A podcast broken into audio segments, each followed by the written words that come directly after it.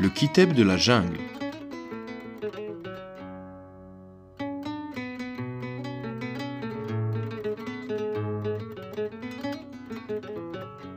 Depuis 1962, tous les habitants de la jungle algérienne ont comme représentants et dirigeants un groupe d'animaux dotés d'une longévité extraordinaire, les éléphants. Si bien que, 57 ans plus tard, en 2019, les éléphants sont toujours en poste et que leur leader, Dumbo, rêve d'y rester encore un moment.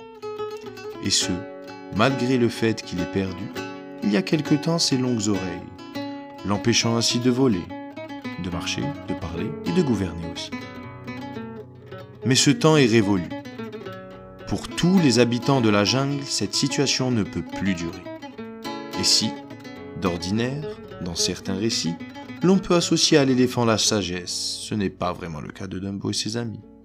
Eh oui, dans la jungle algérienne, les éléphants trompent énormément.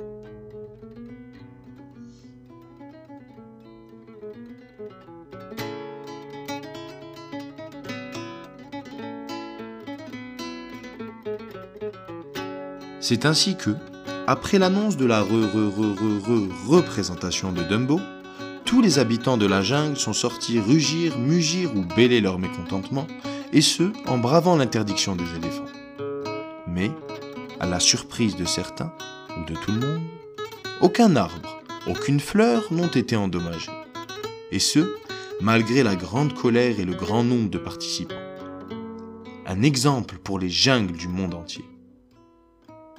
D'ailleurs, la contestation ne s'est pas limitée à la jungle algérienne. Et partout dans le monde, d'anciens sujets de Dumbo sont aussi sortis pour faire entendre cette colère et surtout le ras-le-bol de ce système. Car en effet, le problème ne se résume pas qu'à Dumbo lui-même, mais s'étend à tout un système éléphantesque, avide et corrompu, attirant toutes les richesses de la jungle sans partage. Et cela, le peuple de la jungle ne le supporte plus. Mais comment faire? Comment renverser tout un système? Lorsque l'on ne possède pas les armes nécessaires, ou plutôt lorsqu'elles n'ont jamais été fournies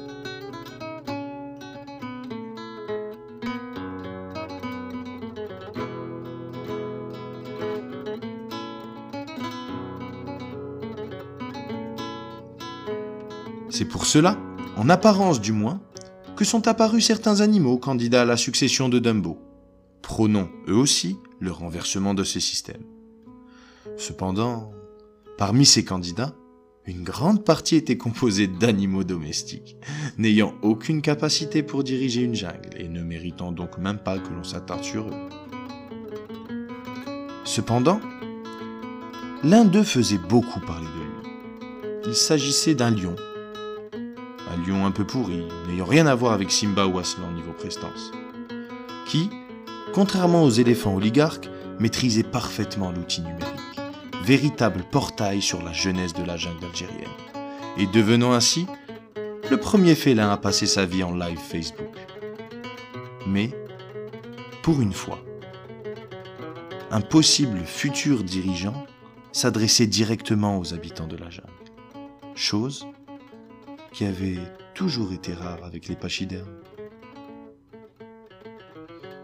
Cependant, comme vous le savez peut-être, un lion n'est pas vraiment un animal de la jungle. Il vient plus de la savane. Et, au moment de présenter sa candidature aux grands esprits de la jungle, ce détail lui avait interdit de se présenter, du moins personnellement. Et c'est ainsi que les habitants de la jungle algérienne, pas au bout de leur surprise, ont été témoins d'une extraordinaire mascarade. L'animal se tenant devant eux n'était pas le lion. Il s'agissait d'un tigre, un tigre un peu pourri aussi, n'ayant rien à voir avec Sherkan, mais plus avec Tigrou de Winnie l'ourson. Et un tigre est bel et bien un animal de la jungle, donc éligible au poste de roi. Toute la supercherie résidait donc dans le fait que le tigre se prénommait lion, tout en étant un tigre, et cela sans être un lion.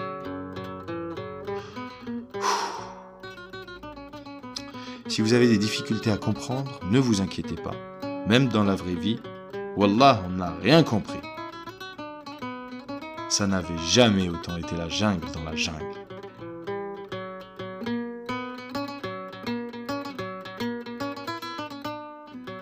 Ainsi, le peuple de la jungle comprit vite que la solution ne viendra sûrement pas de ses candidats, mais de lui-même, en continuant à se mobiliser, crier, rugir et agir pour sa jungle, pour notre Algérie.